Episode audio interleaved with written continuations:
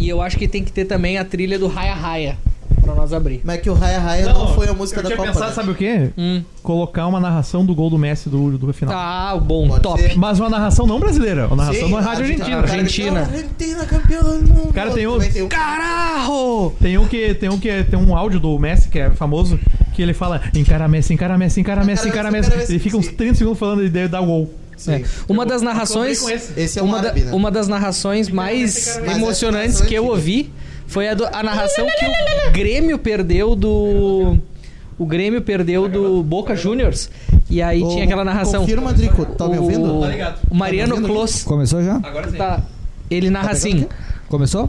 Tá tudo perfeito. Não, a vou gente abrir. vai- O Mariano Close ele narra assim. Señoras y señores, agraditos acá. El otro día fue contra el palo izquierdo casi a media altura. De media altura para arriba, por supuesto. Señoras y señores, La clave está en la barrera, en la distancia. Riquelme buscó esta. Riquelme quiere cobrar esta. Gana Boca 1-0, pero va Riquelme. El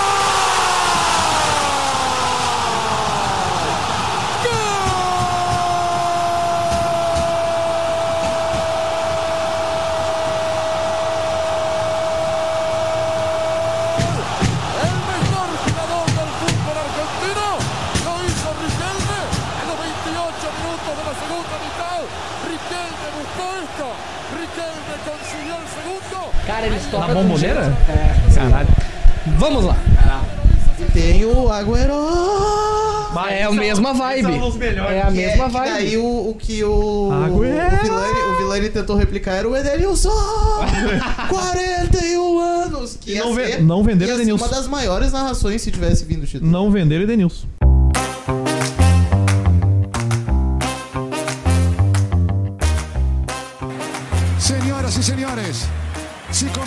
Gonzalo Montiel, si convierte Gonzalo, Argentina será campeón del mundo. Va Montiel, va Gonzalo, va Montiel.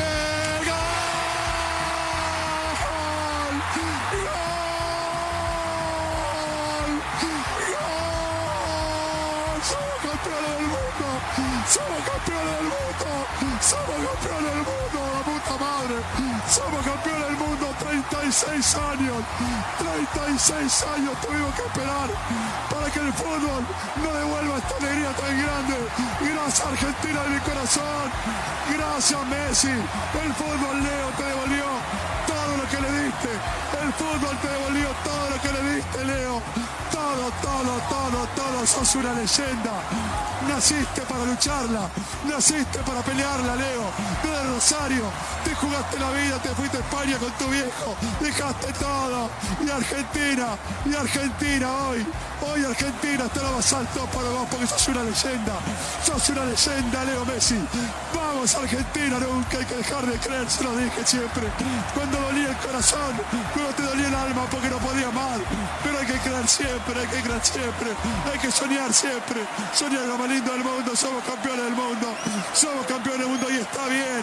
Y está bien porque lo merecemos, sí, Leo, sí. Lo mereces, Leo. Te lo mereces, Leo, sí, Leo. Toda la vida somos campeones del mundo. Después de 36 años, Dios mío. Gracias Dios. Gracias a Dios por vivir este momento único en la vida. Jamás lo imaginé, 36 años. Y que todos argentinos abrazados. Gracias Leo. Sos una leyenda. Sos una grande historia del fútbol mundial y el mundo. El mundo te reconoce. Y la historia del fútbol mundial te reconoce Leo Messi. Gracias. Gracias por este orgullo tan grande, muchachos. Somos campeones del mundo. Somos campeones del mundo. Somos campeones. Olá! Muito boa tarde, boa noite, ouvintes do podcast Bota na Roda. Bota na roda. O nosso Bota podcast feito de amigos para amigos. Que bota Hoje, hoje é o dia 21 de novembro, aliás, dia mais longo do ano, Como é que tu sabe disso? porque o sol no solstício É o solstício de verão? de verão tem mais Eu tempo. aprendi isso em geografia sexta série. E esse é o nosso último episódio da primeira temporada do Bota na Roda. Season final. Estou muito feliz de estar aqui contando com a presença de vocês. Quero também aproveitar e fazer um agradecimento especial aos nossos ouvintes que acompanharam os nossos episódios, que suportaram Resistiram a teses, palpites ridículos. palpites muito furados, Que inclusive. nenhum se concretizou aqui. Espero que a gente E possa revelá-los hoje- E hoje temos na nossa pauta uma série de assuntos importantes para fazer uma retrospectiva da Copa do Mundo. Essa Copa que acabou com um grande clássico, talvez um dos maiores jogos da história. Vamos discutir essa foi a maior final da história. A Argentina foi beneficiada pelos pênaltis.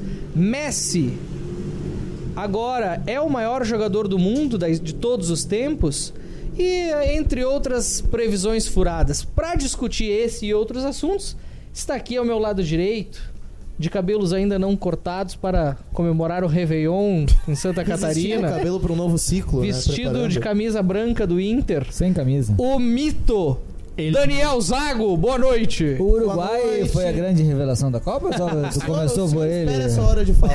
Não, só pra saber, Antes assim, de o cortar Uruguai e aqui a minha, minha bela introdução, agradecendo a cada um, cada uma que Ele parou, mito. ouviu a gente, ouviu os nossos comentários e preparado, feliz com o que aconteceu, feliz com essa Copa do Mundo, que eu achei uma Copa do Mundo muito legal comparada com os últimos ciclos. É verdade. E ansiando pelo que vem pela frente nesse podcast. Muito bem. Ao meu lado esquerdo, ora sentado, ora de pé, assando uma carne, ele, a fera, o nosso torcedor fluminense, Fred Cosentino! Boa noite! Boa noite a todos. Gostaria de lembrar que o Daniel Zago apostou no Uruguai como uma grande sensação da Copa. Gostaria de lembrar que o senhor não Ah. tem nem coragem de fazer uma aposta como essa. É, eu gost- E falta ruevos. gostaria, gostaria de agradecer por essa final magnífica da Copa do Mundo. Magnífica da Copa do Mundo. Não sei se foi a, a maior de todas, falaremos sobre isso. Ainda muito puto com o Tite, é, essa grande merda que colocaram como treinador do Brasil, mas é, muito ah, ah, é, esperançoso com o podcast 2023. Muito bem. À minha esquerda também temos o nosso sonoplasta, o nosso editor, o nosso mestre dos ruídos. Se tivesse um piano, seria O o, no- nosso caçulinha. O... o nosso trilheiro, o nosso editor master, ele, Adriano Medeiros. Boa noite, meu amigo. Drico, Eu vou botar uma torcida. Drico, Eu vou botar uma. Drico, Drico. Eu prefiro o termo sound designer. Mentira! O cara, o cara, o cara começa. Bicha, bicha, bicha, bicha. Cara, eu, não- é, é, eu, eu- eu tive que botar uma. Eu tive que botar uma trilha no outro porque vocês não fizeram uma abertura oficial. Aí eu achei aquele Mas eu falando. Eu vou sortear alguém pra chupar meu pinto. ficou muito boa, ficou muito boa. Mas é, é isso aí, eu não vou cagar tese agora, eu vou esperar as teses do Zago pra eu rebater. Refutá-las, na verdade. senhor não tem coragem de Muito propô-las pela primeira vez, né? Como assim? Não, é, elas todas eh, foram refutadas ao longo da, da Copa do Mundo. Grande, Drico. O senhor é uma farsa. E hoje, em definitivo, pela primeira vez na história desse podcast, Porque hoje não tem pagode. ele, o nosso piadista, o nosso, o nosso, adi, o nosso Adeva, o nosso agora representante oficial da e não censura, censura. Vou botar o palavrão, vou botar o palavrão. produção. o nosso Adeva, o nosso grande amigo, DJ Chiarel. Fala, DJ. Seja bem-vindo ao Muito nosso obrigado, podcast. obrigado pelo convite aí. Um prazer estar aqui entre amigos e. Vamos De aí. amigos para amigos. De amigos para amigos. Vamos cagar Tu gostou dessa, desse bordão? Não. aqui. Não, na verdade. Não. dizer, eu sabia que Devo admitir. Assim, Maurício, mas acho eu que. tenho uma notícia Acho. Só Acho adequado. Ninguém gostou.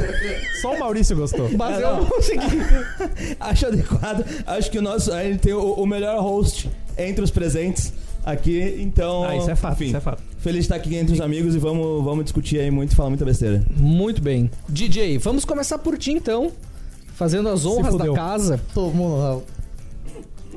No último domingo, a gente teve o privilégio de espectar talvez uma das maiores finais de todos os tempos.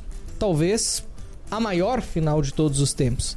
A Argentina de Messi a França de Mbappé, a final dos sonhos dessa Copa do Mundo, as duas melhores seleções, dois grandes craques, colegas de Paris Saint-Germain.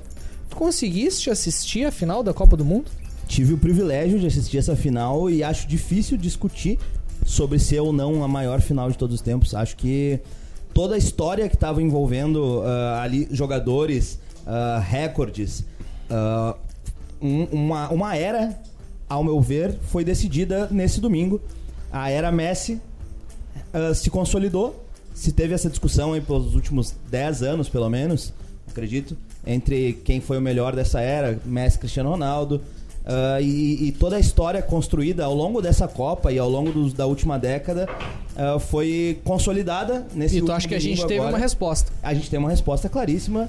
Messi talvez en- entrou, talvez não, certamente entrou no panteão dos maiores jogadores da Olha aí, história. chegando o pãozinho de alho, Pãozinho com alho. E agora salsichão, chegou aqui um. pra quem gosta de linguiça. É isso. Adoro. Daniel Zago, essa foi a maior final que tu já assistiu nesses 20 e quantos anos? Nesses meus 23 anos de vida. 23 anos de vida. Não, certamente foi a segunda maior final. A primeira maior final foi Internacional e Barcelona pelo Mundial de 2006. Que tu não viu? que eu assisti, Mentira. comemorei, corri, corri dentro Direto de casa do- do enquanto maternal? meu pai tinha um surto se perguntando por que que o Johnson estava, estava não, jogando. agora falando sério. Mas, não, falando sério, Não, foi falando a- sério. Foi... Foi foi Tu já viu uma definitivamente final o ma- melhor jogo de futebol que eu vi, E tu já viu na um jogo vida. maior do que esse em termos de tamanho? não por De eh, não só- reviravoltas. não só pelo pelo tamanho pelo tamanho da Copa do Mundo, e isso é importante a gente bater várias vezes nesse podcast. Copa do Mundo é um evento de 4 em 4 anos e por isso ela é tão bela, porque ela é quase um evento geracional. São, é uma geração do futebol que se encontra ali pra se degladiar e ver quem, quem sai como campeão da safra do seu país, digamos assim. E é uma batalha entre quase a velha guarda e a nova guarda. A- a- o- é o Mbappé, a seleção francesa, que tem várias promessas jovens, tem Camavinga, tem outros que estavam entrando, outros que se lesionaram não puderam participar. E a seleção argentina, que são várias pessoas de- que sofreram muitas derrotas em Copas do Mundo, muitas frustrações, não só o Messi, tem o Di Maria, tem o próprio. Que diferente do, do Tite ah, colocando o Daniel Alves dentro, do, dentro da escalação brasileira. Foi um cara que foi por fora pra dar esse auxílio, pra tocar o pandeiro, digamos assim, pra tocar a murga lá na, na Argentina. Cara, uma final muito legal e uma história muito bonita que foi montada. Obviamente, a gente vai debater depois, graças a uma ajudinha da FIFA colocando vários penais mandrake pra Argentina. Adriano Medeiros, no auge dos, teu tri- dos teus 30 e Oito agora. 38 anos, tu já tinha visto uma final tão emocionante quanto essa? Eu antes. Eu tô comendo, pessoal, desculpa. Antes desse jogo eu achava a final mais emocionante que eu vi em 94. Só que, se for comparar com essa, 94 foi 0x0. Jogo merda. Cagado, teve prorrogação foram resolvendo pênalti, nos pênaltis. Mas, aí, depois disso foi 98, que eu chorei. 2002 era um baita time que tava atropelando todo mundo, viu, Zago? Atropelando. E ganhou, não teve muita graça. Depois foi só. Foi só Tristeza. eu afirmo com total certeza, meus 38 anos, que esse foi a melhor final de Copa. E o Messi é o maior jogador de todos os tempos? Eu acho meio complicado a gente afirmar isso. Mas, considerando que o cara jogou cinco Copas, não ganhou porra nenhuma, só se fudeu, chorava todas as vezes que era eliminado. Eu acho que, primeiro, ele mereceu, que é o que todo mundo acha. E segundo, eu acho que ele, nesses últimos anos, se consagrou como um puta jogador que tá há mil anos na Europa e que faltava uma Copa do Mundo na vida dele. Basicamente é isso. Fred Cosentino. E assim, antes do Fred falar, uma coisa que é muito interessante, muito legal desse jogo é que ele pode não ter sido o melhor jogo tecnicamente. No início, tu pode ter achado que foi um jogo parado, um jogo O monótono. primeiro tempo tava cagado. Exato. Mas ele ganhou uma outra dimensão por causa da, da paixão, da, da emoção do que estava sendo jogado ali, do que estava em jogo, não necessariamente o que estava sendo disputado nas quatro linhas. O Lipe, que hoje inclusive não pôde se fazer presente no nosso podcast, aliás, um abraço pra ele, Onde quer que Comentou- esteja, viu, Felipe? comentou inclusive que grandes times, como a seleção da França, nunca desistem. E é interessante ver porque eles conseguem em- descontar, fazer o primeiro gol e depois chegar no empate nos últimos 10 minutos. E, e foi uma final. Fred Cosentino, maior final da tua vida? da minha vida, que eu, que eu, que eu me lembre, né? Desde Maior final de 2002, todos os tempos? Desde 2002, que eu, que eu acompanho mais. que a minha memória Nasceu consegue 2002. lembrar melhor, né? É, acho que sim, sim, sem dúvida. Não só pela. Não só pela emoção envolvida, pela disposição eh, técnica, por dois grandes jogadores eh, fazendo frente lado a lado, né? Eh, Sim, acho que sim, foi a, foi a grande final. O, o- fazendo a frente lado a lado ficou estranho. Fazendo, fazendo, fazendo, jogando frente a frente e ao mesmo tempo lado a lado no, no PSG. Ah, acho que ah, o primeiro tempo foi um estupro da Argentina. Algo que talvez ninguém imaginasse que, que fosse ser dessa forma. O Mbappé absolutamente sumido. As Eu acho que nem o torcedor mais fanático da Não, Argentina imaginaria essa imaginava. facilidade em E fazer em dois algum gols momento, em algum momento no primeiro tempo, até cheguei a comentar que a imposição física que a Argentina estava tava fazendo no primeiro tempo, mais cedo ou mais tarde poderia eh, cansar o time, né? Acho que ficou marcado na substituição do Di Maria. As mudanças deram certo. O Mbappé apareceu de forma brilhante para fazer os três gols, né? E foi decisivo para que o jogo fosse para os pênaltis.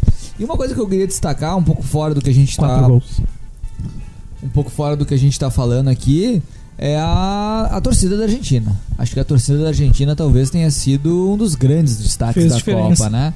Eh, todos os narradores, todos os comentaristas esportivos que acompanharam a Copa em loco. eh, e a Argentina tem. eh, os jogos da Argentina são os jogos com o maior público dessa Copa. Mencionam que a Argentina estava jogando em casa.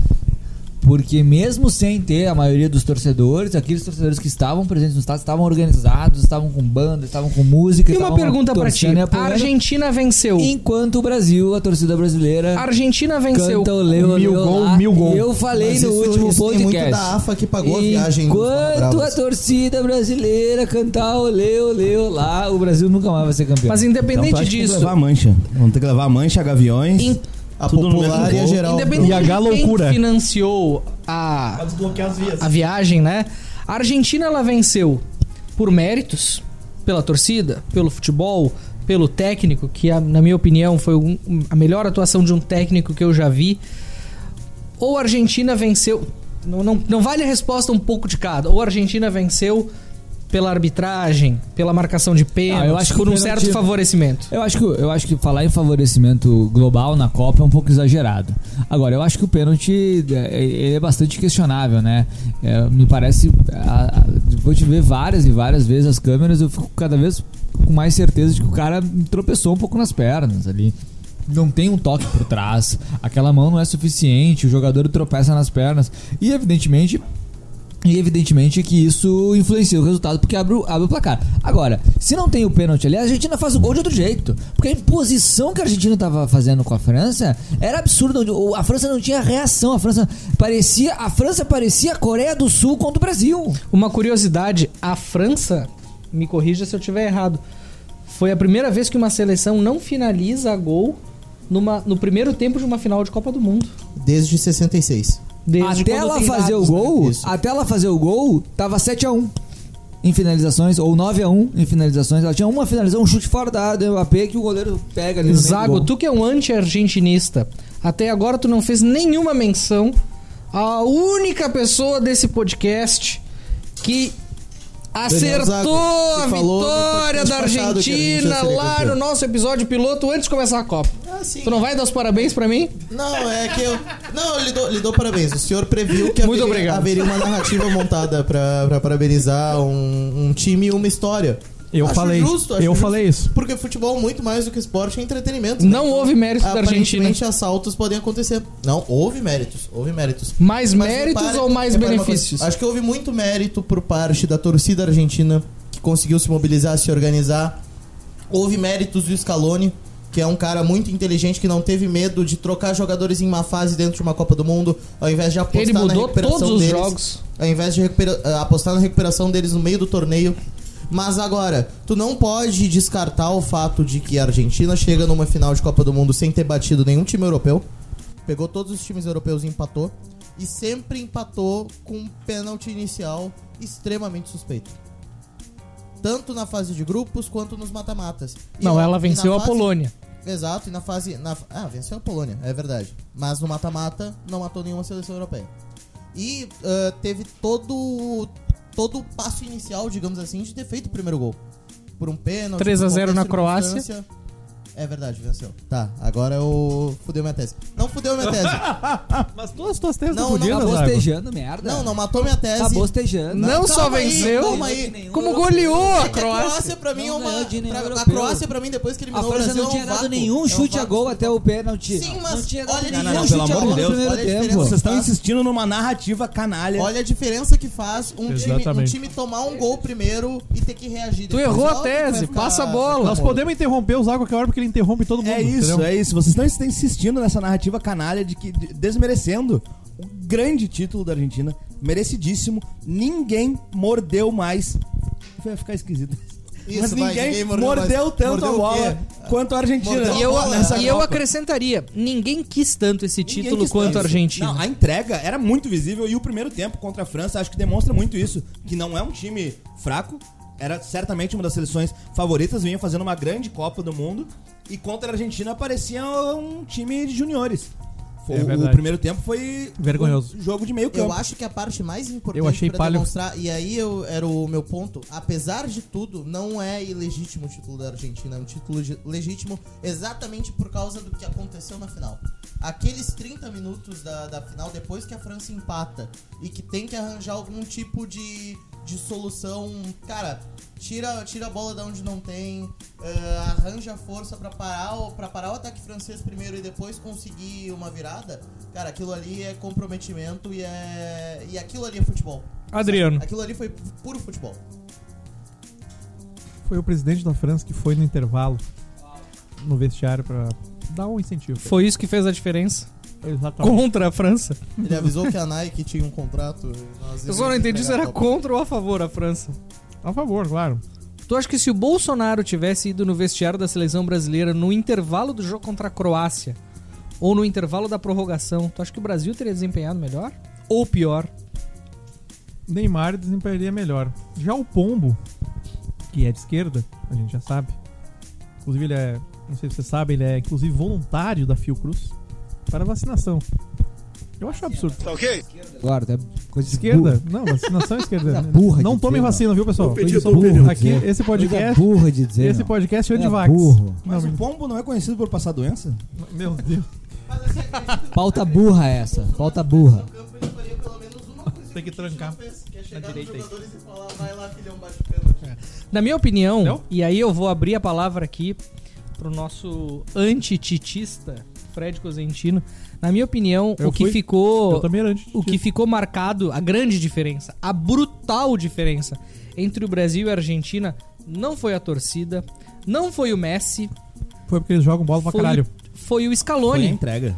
O Scaloni, a seleção argentina, O desde o primeiro jogo, desde o primeiro jogo, mudou todas as vezes a escalação, Ah, jogo isso a sim. jogo. Adaptou o time pro adversário que iria enfrentar. Demonstrou ter corrones. E isso pro, pros argentinos, imagino eu, não deva ser um problema como costuma ser para os brasileiros que começam a criticar o técnico, chamando o técnico de Matéria em zero hora. Não consegue né? repetir a seleção. E eu confesso pra vocês que eu, que embora tenha apostado na Argentina, fiquei positivamente surpreendido com a capacidade que eu nunca havia visto de um treinador variar esquema, botar três zagueiros, mudar jogadores. Do primeiro pro segundo jogo ele trocou seis titulares. Então assim, sobrou coragem pro Scaloni e ah, sobrou incompetência, sobrou covardia pro Tite. Mas isso- Fred Cosentino. Eu- comparação é perfeita. Comparação é perfeita. Eu acho que o Tite foi um técnico absolutamente feijão com arroz. Absolutamente limitado. Coitado do Lipe, ele não tá aqui pra defender o Tite. né? Absolutamente. Bom, Inclusive, aí- ele mandou mensagem perguntando se a gente ia só falar mal do Tite. Vai- não veio, vai, vai se fuder. vai- ninguém vai defender o Tite aqui. Ah, Absolutamente feijão, absolutamente limitado. Um jogo, um jogo posicional ridículo, de pouca movimentação, de pouca aproximação entre os jogadores, de pouca variação, de pouca entrada. Tu, tu- tu tem ah, e eu acho fantástica a regra que permite cinco substituições em três paradas. Acho fantástica a regra que permite um- uma substituição adicional na prorrogação. Acho fantástica a regra que anula a substituição se ela é por concussão. Eu acho que isso tudo premia eh, grandes grupos, grandes trabalhos, né? Acho que o futebol deixou de ser um futebol de Variação. 11 jogadores há muito tempo. O futebol moderno não é mais 11 jogadores. E o Tite não soube aproveitar nada disso enquanto o Scaloni soube. Agora, uma coisa interessante é que se a França se sagra campeã, nós estaríamos falando isso do técnico francês. Que acho que Dorival poderia ter Júnior. feito até um pouquinho antes, mas ainda ali aos 30 e poucos do primeiro tempo, ele tira dois dos principais jogadores E de mudou o frente. É, e que no- acho que no primeiro tempo não chega a mudar o jogo, mas daí na conversa do intervalo, aí sim muda o jogo. Então nós poderíamos estar falando É uma isso. ótima provocação. Poderíamos estar falando isso dele ali, porque ali ele tira. não Poderíamos se, fosse, dos dois se fôssemos sai- resultadistas, né? O que sei não qual somos dos dois aqui. que sai Não, puto. jamais. Eu não Foi sou o Giroud que saiu puto, chutando água, brigando e tal. Vocês acham É, que o Giroud, que é que é outra gato, coisa que eu acho ridículo em jogador de futebol. Abaixa a cabeça, sai, senta no banco de reserva e cala a boca, velho. E é compreensão, né, que o futebol hoje ele é muito mais pro treinador na, na decisão do campo. Ele é muito mais do que um esporte de motivação. Obviamente, tu vai ter que ter mo- momentos que tu vai parar o teu jogador, chamar na, na beira do campo, conversar com ele. É muito mais um esporte agora pro, pro profissional ali da beira do campo de ação e reação. Tu foi surpreendido por uma estratégia do Scaloni, no caso do Deschamps, ou como nós chamamos, Dorival Júnior francês. Foi surpreendido, foi surpreendido ali. Reage no segundo tempo, reage já no primeiro tempo fazendo alterações, coloca o Mbappé, que era o ponteiro, Isso é uma curiosidade também. centroavante. Eu nunca tinha visto um técnico numa final de Copa, numa mesma atacada, substituir. Tudo bem, agora são cinco. Mas substituir dois jogadores ao mesmo tempo no primeiro tempo. Sim, Ao ainda, mesma. Da, a- e ainda o Giroud mesma- que é baita gato. Eu precisava comentar a isso. saída re- re- retirou um pouco da beleza do espetáculo? Retirou. É isso? Retirou um pouco, Totalmente, tirou. totalmente. Aqui a gente não tem problema em reconhecer a beleza dos jogadores. Certo. né? Inclusive, ele ficou puto, né? Com razão. Porque vocês acham que ele deveria ter. Vocês acham que a retirada, a, a, a, a troca do Giroud ajudou pra caralho? Ajudou pra Naquele caralho. ponto ali. Ajudou muito. É, mas assim, diferentemente do que o Naquele Fred ponto. falou, a, a França teve muitas trocas de jogadores. Teve, a, a França sofreu muito com as lesões. Foi a seleção que de longe foi a mais prejudicada pelas Justamente eu lesões. ia fazer uma intervenção. Não Se- tinha o Benzema. Se viessem todos os caras da França, eles teriam sido campeões? Ah, não dá pra prever Jamais isso. né? saberemos. Mas é interessante ver, a França teve muitas perdas. Benzema, Pogba, Kanté, Kimpembe, Nkunku. ah, Um culto botaria onde? Mais aberto? eu entraria com o Rabiot fechado. Rabel fechado e um cu É, espetado na ponta. Isso aí. Mas a França teve várias perdas, mas ela nunca mudou seu estilo de jogo, né? Seu padrão tático. Sim. Ah, a, a- a- a Argentina, Não olhei jogos. tu, tu via jogos totalmente diferentes. Até por isso eu acho um pouco injusto o que tu disse antes, quando ela sofre o empate da Holanda e acaba tendo que decidir nos pênaltis. Porque aquele 2 a 0 é o, é o clássico resultado perigoso. A, a Argentina claramente se acomoda com o 2 a 0 assim Sim, como ela relativamente se cair. acomoda com o 2 a 0 sobre a Austrália. Começa o cai-cai. Aquilo ali me Né? irrita E profundamente. o, o gol do, da França no segundo tempo sai a um, questão de um minuto, um minuto e meio depois, dois minutos que seja, é que a torcida começa a gritar olé. É. Sim. E foi muito engraçado, vamos mencionar Galvão Bueno, que vai ser o homenageado do nosso podcast hoje, que ele fala, tá muito cedo pra gritar olé. Amigo. Ah, eu lembro disso. Tá muito cedo pra gritar olé. Eu não vou ser aqui o cagador, ah, ah, não, porque eu também disse isso na hora. Mas eu disse. Mas eu disse isso hora. Falei! Eu, eu disse isso, não. Eu olhei, eu olhei pra minha esposa assim, tava assistindo em casa ali quietinho. E não tal, era eu olhei contra e falei, qualquer um, né? Hum, esse olé tá meio cedo. Não era contra qualquer E, um. a- e o Galvão, e o Galvão fala também que tava cedo. Muito cedo. E, e aí também aconteceu da, da- E aí a gente elogiou bastante o técnico, mas quando ele tira o Di Maria, e eu acho que foi uma decisão acertada, porque você tá ganhando de 2 a 0 você tem um cara mais velho que fez um baita no primeiro tempo, sai consagrado e tal, você dá uma. coloca um lateral ali que era no lado. eh, um lado perigoso ali, o lado esquerdo da, da, da Argentina. Pra- deu- foi uma substituição correta. Mas que o time sente. Porque não, então tá na hora de recuar. E a torcida gritando olé. E aí a França vem e empata o jogo em dois minutos pergunta- certeiro com o segundo per- golaço do Mbappé. Uma pergunta pra vocês. Acho que ninguém conseguiria dizer diferente, pelo menos ninguém dessa consciência, né? Que o craque da Copa não foi Lionel Messi. Por todas as circunstâncias que envolve. Por outro lado, o Mbappé fez três gols numa final. Ele é o jogador que aos 23 anos já disputou duas finais de Copa. É o maior artilheiro em finais de Copa da história das Copas do Mundo. E agora, com 23 anos, já tem 12 gols em Copas e muito provavelmente a gente estava aqui conversando fora do ar. Deve, na próxima ou nas próximas Copas, se nenhum infortúnio físico, enfim, acontecer com ele, deve ultrapassar a marca do Ronaldo e do Close e se tornar muito em breve o maior artilheiro de todos os tempos da Copa do Mundo. Minha pergunta, em termos de- estritamente de campo, fora toda a magia e todas as outras circunstâncias, Magia. Mbappé jogou mais que o Messi nessa Copa do Mundo? Não. Não jogou mais que o Messi. O Messi. O, o Mbappé foi muito mais decisivo e os números comprovam isso. Gols, assistências, enfim, foi, foi um, um, certamente grande personagem. Os números que trouxe deixam isso muito claro. Mas Lionel Messi tem uma importância para a Argentina maior do que a Mbappé tem para a França, me parece. E trabalha mais Porque, com o time. porque o Mbappé não jogou cinco Copas? Ou porque Acho ele que, é. acho que tem, tem uma, uma história, até o, o Messi tem uma questão muito curiosa, né? Ele foi um fardo em um determinado momento Sim. pra Argentina, teve um, uma rixa com a É torcida. considerado um espanhol quase jogando. na- Exatamente, e conseguiu mudar essa, essa visão do povo argentino, que que o povo argentino tinha dele, e que mesmo os próprios jogadores da seleção tinham dele. Esse- essa Copa demonstrou muito que os jogadores estavam muito engajados em ganhar uma Copa pro Messi, me pareceu que ficou bastante claro isso. E o, o Messi teve uma participação em todos os setores praticamente do, do jogo. Mesmo quando tava, quando não retornava a defesa, era o desafogo do time e aí larga uma bola no Messi, ele pifa alguém. Ele tem roubada de bola na, na entrada da grande área de defesa na, na final. É Vocês viram? É, ele deu uma cabeçada, né? Pro escanteio lá na, na frente do Martinez. Messi, então? Ninguém discorda. Eu acho, Que Maurício, que, assim, hein? Uma coisa rara a nesse gente, programa. A gente chegou a discutir num, num dos, episódios. não Não, quero ver a Não, sinceridade. sei que você sacrificou demais. Messi? Nós chegamos a discutir num dos episódios que a, a decisão de eh, escolher o melhor da Copa depois da final, eh, a FIFA tava caindo de maduro, né? E nessa Copa a gente não teve a resposta ali no momento ali do, do podcast, mas ah, agora temos, né? Nessa Copa a FIFA deixou pra escolher depois. Eu acho que tem tudo a ver você escolher o melhor da Copa, o astro do time principal, eh, do time, desculpa, eh, Campeão. do time campeão, eh, que, que evidentemente tenha tido uma atuação de destaque, como foi o caso do Messi, né? Acho que inclusive que na história recente da Copa, das Copas você não tem um campeão eh, mundial sem um, um grande jogador. Você sempre tem um grande jogador da- da- da- do campeão mundial. Então eu acho justo. Acho que o Mbappé ele ele é um jogador que é mais eh, eh, decisivo, faz mais gol, fez mais gols e tal.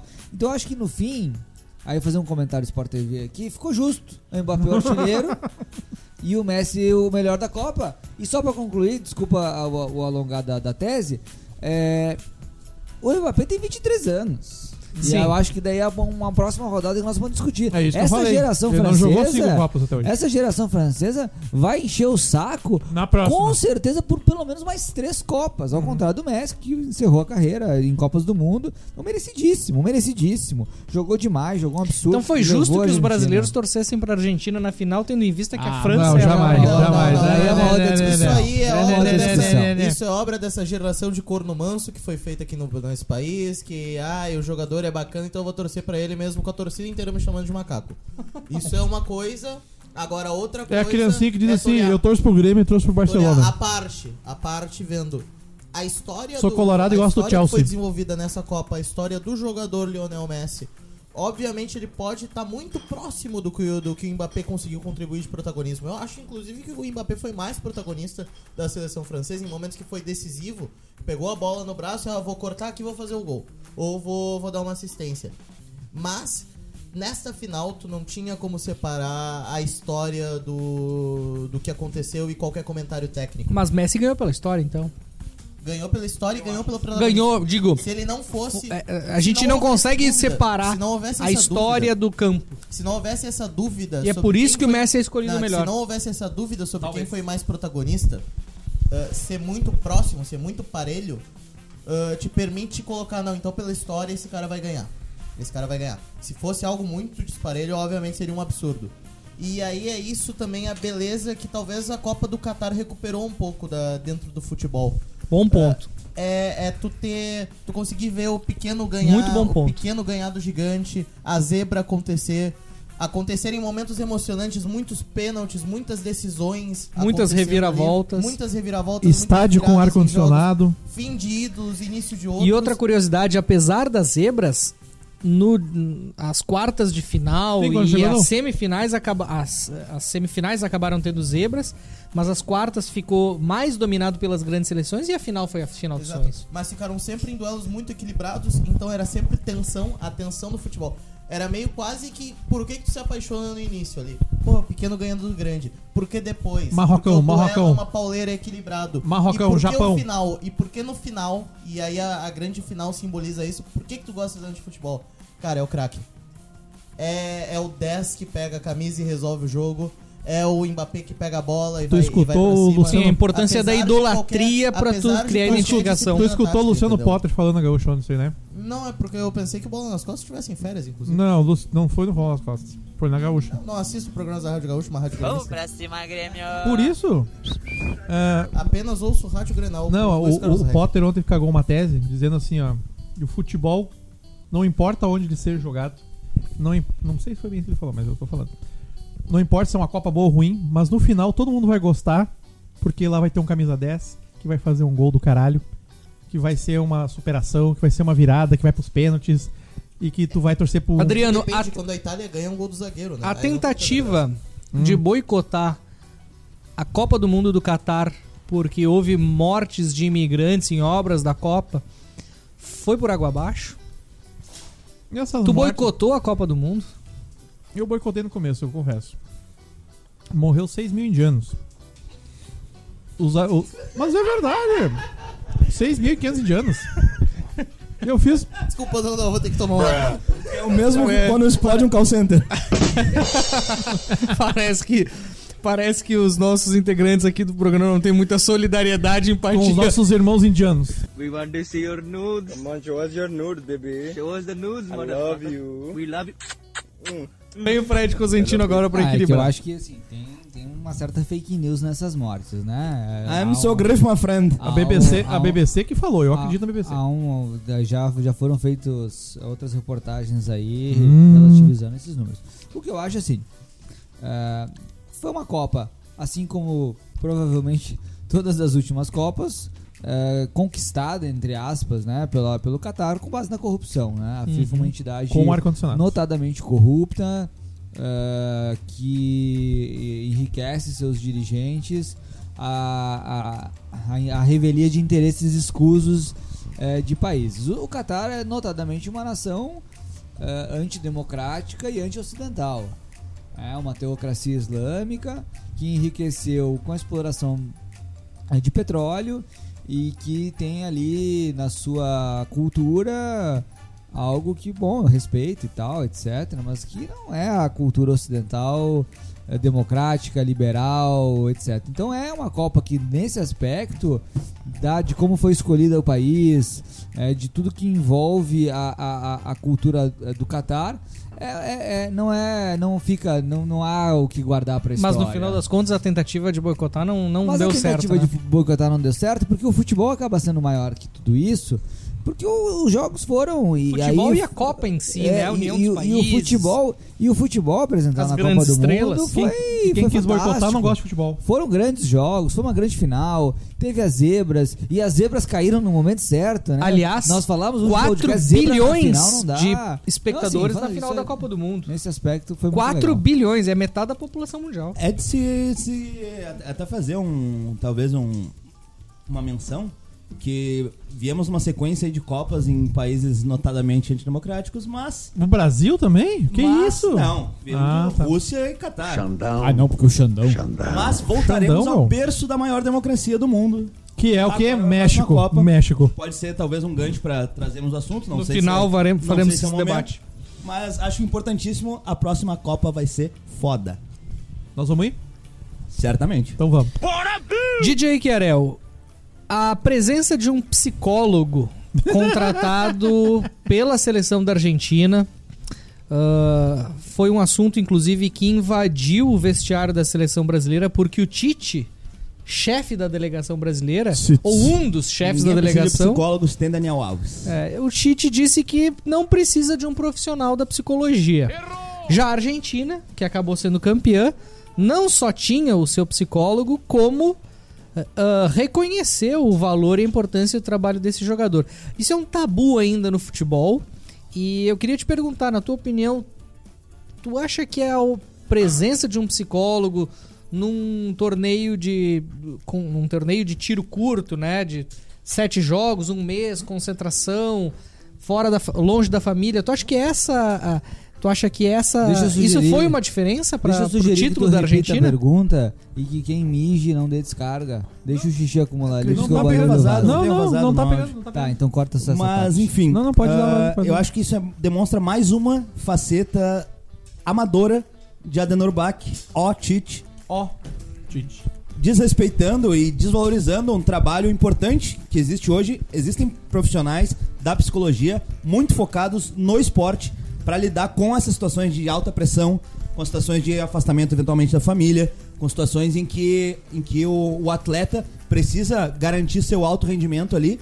E o fator psicológico eu acho que tem um, um papel fundamental ah, nessas situações. Então me parece que sim, é um erro ah, de avaliação enorme do Tite. E, Tu acha que o Daniel Alves conseguiu CBF. fazer esse papel? Acho que o Daniel Alves, com seu pandeiro, não conseguiu cumprir esse papel. E, enfim, fica mais uma lição aí para o trabalho amador que a CBF ah, conduziu nesses últimos anos aí, com o Tite na, na liderança. Acho que é, é, é só mais um dos fatores que a gente tem para elencar aqui. Tu acha que isso tem a ver com o pessoal ir nas manifestações com a camiseta da CBF amarela? E- Zago, a presença de um psicólogo, a- ou melhor, a ausência de um psicólogo na seleção brasileira fez falta para os jogadores? Cara, tu, tu consegue perceber isso, Maurício? Ah, pegando simplesmente em comparação ao quê? Comparação à Argentina. A Argentina tinha um goleiro pra mim que era o mais instável mentalmente, assim. Tu Ah. acha que ele é estável mentalmente? Um, um, completo, Só porque ele botou a luva um no pinto? debilóide que tava ali. E que foi a ele- alma da Argentina nessa Exato, Copa. Que pega pênalti pra porque ele tinha caralho. um mental, ele tinha um mental vencedor e provocador, ele sabia o que, que ele precisava fazer ali. E ele, e ele falou que durante muitos momentos da Copa ele passou a noite sem dormir. E ele só conseguiu ter estabilidade porque ele falou com a equipe de psicólogos da Argentina.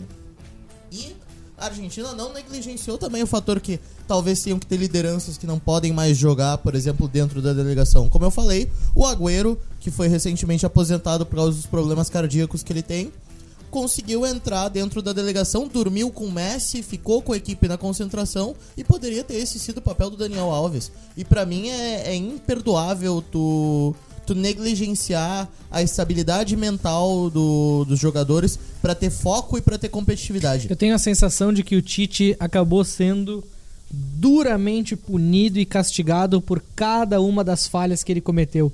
Ele imaginava numa eventual situação de perda do Danilo botar o Militão, teve que usar o Danilo porque não imaginava que perderia os dois laterais esquerdos e aí acabou usando o Militão no mesmo time. Acho que eh, a questão do emocional também ficou claro na reta final. Marquinhos erra o pênalti, desaba. A gente falou bastante sobre o Brasil no episódio anterior, mas não custa relembrar, né? A, a, a falta de alguns profissionais e da competência e do profissionalismo de profissionais específicos em determinadas funções, seja de um jogador, de um lateral Uma- direito reserva à altura da seleção, seja de um psicólogo, ou seja de outras funções, parece que fez muita falta e o Tite Eu gost- acabou pagando seus pecados. Eu acho que isso pode ser gostaria simbolizado de naquela interromper vocês frase aí. que eu, que eu tinha cunhado no nosso programa piloto, Tome o barulho, que é o barulho da o carne. futebol e a bola não aceitam desaforo. E eu acho que o Tite, em toda essa trajetória da convocação eh, até chegar na, na Copa do Mundo, foi extremamente desaforado com o futebol. Dibu Martinez, também conheci- Dibu. conhecido como Dibu, o Emiliano Martinez, goleiro da Argentina, foi o melhor jogador, melhor goleiro da Copa? Sim, o disparado. Por ah, causa por da causa da decisão e por ter feito talvez o que seja uma das decisões, uma das defesas mais importantes da história das Copas, ele merece ser o Vocês já goleiro. viram, vocês já viram a, a, a decisão nos pênaltis entre Colômbia e Argentina na Copa América? Não. Tem um vídeo muito legal, o Diego, meu colega do trabalho, Ele é me apresentou. Não, o Emiliano Martinez, Ele goleiro, da goleiro? Argentina. Ele era o goleiro. nessa decisão e ele e era um jogo sem torcida na Copa América e ele provoca o jogador das os jogadores da Colômbia e ele diz: "Olha, sinto muito, mas eu vou te Mas eu vou te comer. É. E Não, Eu aí já vi ele isso aí, vai já vi ali isso aí. e pega o pênalti dos E caras. antes mesmo ele começa, tá, olha a bola, olha a bola. Deixou a bola fora do lugar. Ele não, tá no ponto branco. Ele, te sinto, É, mas me vou te olha nos comer. Eu sinto, mas vou te comer. É, Como é que é o nome do colombiano? o IR Mina é Esse um aí, deles. Esse aí, esse aí. É, mas, mas é muito interessante assim a, a- a inteligência emocional que ele demonstra não só não só na final, mas ao longo da competição. Teve outros grandes goleiros da Copa do Mundo. O goleiro da Croácia se destacou especialmente na partida contra o Brasil. O goleiro do Marrocos também foi um goleiro que teve uma defesa muito pouco vazada.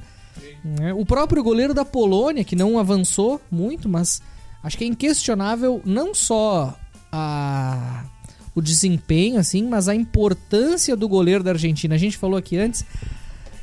Eu, eu, eu, eu assisti o Emiliano Martinez jogar, um jogador que, que passou pelo meu Arsenal. Né? Ah, É, vai a merda. Canalice do caralho. O Emiliano Martinez Ah, é um sou jogador gremista que e torço resgatou pro a alma da Arsenal. Argentina. Acho que a Argentina não tinha isso desde os anos 90. Desde aquela geração que tinha Galhardo, Simeone, Batistuta, Zanetti. Essa turma de jogadores raçudos que sempre caracterizou não só a Argentina, mas o, o Uruguai O também futebol gaúcho. o futebol gaúcho. E acho que a Argentina perdeu isso. E o Messi acabou. ac- vinha sendo crucificado e tratado como símbolo de uma geração sem, sem gana. Né? E felizmente, eu digo felizmente um- uma porque é bom geração pro de, futebol de jogador petiofrio, né? Que eles chamam. É, felizmente, esse cenário acho que mudou em definitivo pro resto da história. Mas eu queria agora trazer um ponto diferente pro nosso podcast. Porque ao longo das Agora vem. últimos, dos últimos episódios, a- a gente muito falou sobre Copa do Mundo e muito fez previsões sobre Copa do Mundo. Algumas certeiras, como a previsão de que a Argentina seria campeã. Faço questão de ressaltar, porque, enfim, né, não são todos que reconhecem, mas também fizemos muitas previsões furadas, não é mesmo, Daniel Zago? Jamais, jamais. Cobra a conta dele agora, Todas as meu. minhas previsões elas foram Fala aí, furadas rapaz. por culpa. Não, digo fizemos. Fala aí, fizemos Exato. todos. Fizemos todos. Parece que ele sentiu, hein, Galvão? Parece que sentiu. Errar é humano, errar é humano. Entre as previsões furadas que fizemos, eu queria ressaltar aqui uma delas, eh, muito ressaltada. Eu queria ressaltar uma muito ressaltada. Seleção uma do muito, soccer? É, não. Uruguai? Eu queria- Não, a seleção, do soccer foi um A sucesso. né? seleção Mentira, sim. Seleção espanhola que começou a Copa do Mundo goleando de 7 a 0 a Costa Rica. A goleada mais elástica dessa Copa. Surpreendendo boa parte dos torcedores que não imaginavam um desempenho tão bom. Mas parece que a seleção, depois desse jogo, entrou numa linha de decadência. É o fim do tic-tac. É o fim do tic-tac? DJ. Eu acho. Eu Uma acho hora vai ter que acabar eu, essa merda. Eu sou, sou favorável à à identidade do futebol. E a Espanha já vem com essa identidade da posse de bola e da troca de passes há muito tempo. Ah, nessa, nessa Copa agora se mostrou especialmente ineficaz, já para a partir da- das fases de mata-mata. Mas não, não acredito que deveria ser descartado. Eu acho que tem um trabalho aí de longo prazo que se provou ah, de sucesso. Ah, vieram, ah, chega, vem chegando tanto na, na Eurocopa quanto na mesmo na Copa do Mundo nessa, enfim, foi acabou sendo eliminada por uma seleção que teve uma disciplina inacreditável. Eu acho que disciplina tática é sobrenome da seleção do Marrocos. Acho que, que demonstraram que, que uma seleção sem tradição, mas com grandes jogadores, não podemos também achar que é, é uma completa zebra, vieram jogadores que não, não, não conheciam nada de bola. Um misto, né? Um misto de bons jogadores, promissores, ah, uma- Bom um treinador. um bom comando técnico, disciplina tática, Provaram- sistema defensivo sólido. provaram que uma seleção sem tanta tradição, ou sem nenhuma tradição, pode chegar e pode fazer frente com, com as maiores equipes do mundo com, com um grande trabalho. Mas eu não acho que isso deva ah, fazer com que a, a Espanha ou qualquer outra seleção que tem uma identidade de futebol ah, jogue seu trabalho no lixo. Acho que é, eles tre- treinam isso desde a base, isso vem até mesmo na- em algumas equipes do, do campeonato espanhol. Acho que é bem é, é interessante que isso exista, que estilos, escolas de futebol ah, se solidifiquem e se, se coloquem à prova. Dessa vez não deu certo. A Espanha acabou sendo muito ine- ineficaz no, no, no ataque, na conclusão, principalmente. Ficavam muito tocando de lado e não nunca finalizando a gol. Parecia que O queriam senhor entrar não gosta. Daniel Zago. Daniel Zago. Tic-tac. Logo após a eliminação da seleção da Espanha, a Confederação Espanhola de Futebol Pensei que o senhor ia falar que eu fiquei nu na janela, gritando. A sua aposta era correr pelado pelo Bonfim se a França ganhasse. Exato. Graças Essa era ao uma delas. Bom Essa era uma Deus, delas. foi Porto ali, eu Alegre acho. não precisou presenciar essa cena patética e lamentável. Eu também fiquei nu em vários outros momentos, só o senhor não, não recebeu a informação. Graças a A Deus. demissão de Luiz Henrique logo após a eliminação da seleção espanhola é um indicativo de que se Abre uma grande oportunidade para que ele venha pro Brasil. se o tic-tac não acabou, Treinar o Flamengo e ser a demitido depois do seleção Carioca. espanhola desistiu do tic-tac? Não. Porque a seleção espanhola não desistiu do tic-tac em 2010, quando seu treinador era o Vicente Del Bosque, que era um treinador do Real Madrid. Ah, enquanto o tic-tac, digamos assim, ele é famosamente associado à La Masia e à escola do Barcelona.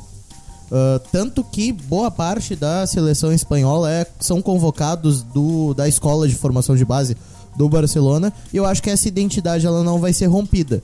A gran, o, o grande problema da contratação do Luiz Henrique é que ele era um treinador campeão de Champions League, um treinador caro e que deveria entregar os resultados num ciclo, porque senão ia ser custoso demais o que, manter. que falta para a seleção da Espanha, que tem bons valores, bons jogadores, Ganhar. se... Mas eles foram campeões do mundo já, foram bicampeões da Euro num ciclo Mas a vitoriosíssimo. fórmula deles eu acho que Isso, já venceu. até, até Portugal e a Grécia venceram, o tic-tac é algo A fórmula que venceu. no estilo, no estilo que o Não, é diferente. No estilo que a Espanha propõe é algo burocrático. Não dá pra É comparar. algo extremamente burocrático. A Espanha, em oito anos, num ciclo ali de oito. Quatro. é, seis anos. Exato, teve extrema ganharam- dominância por causa de uma geração.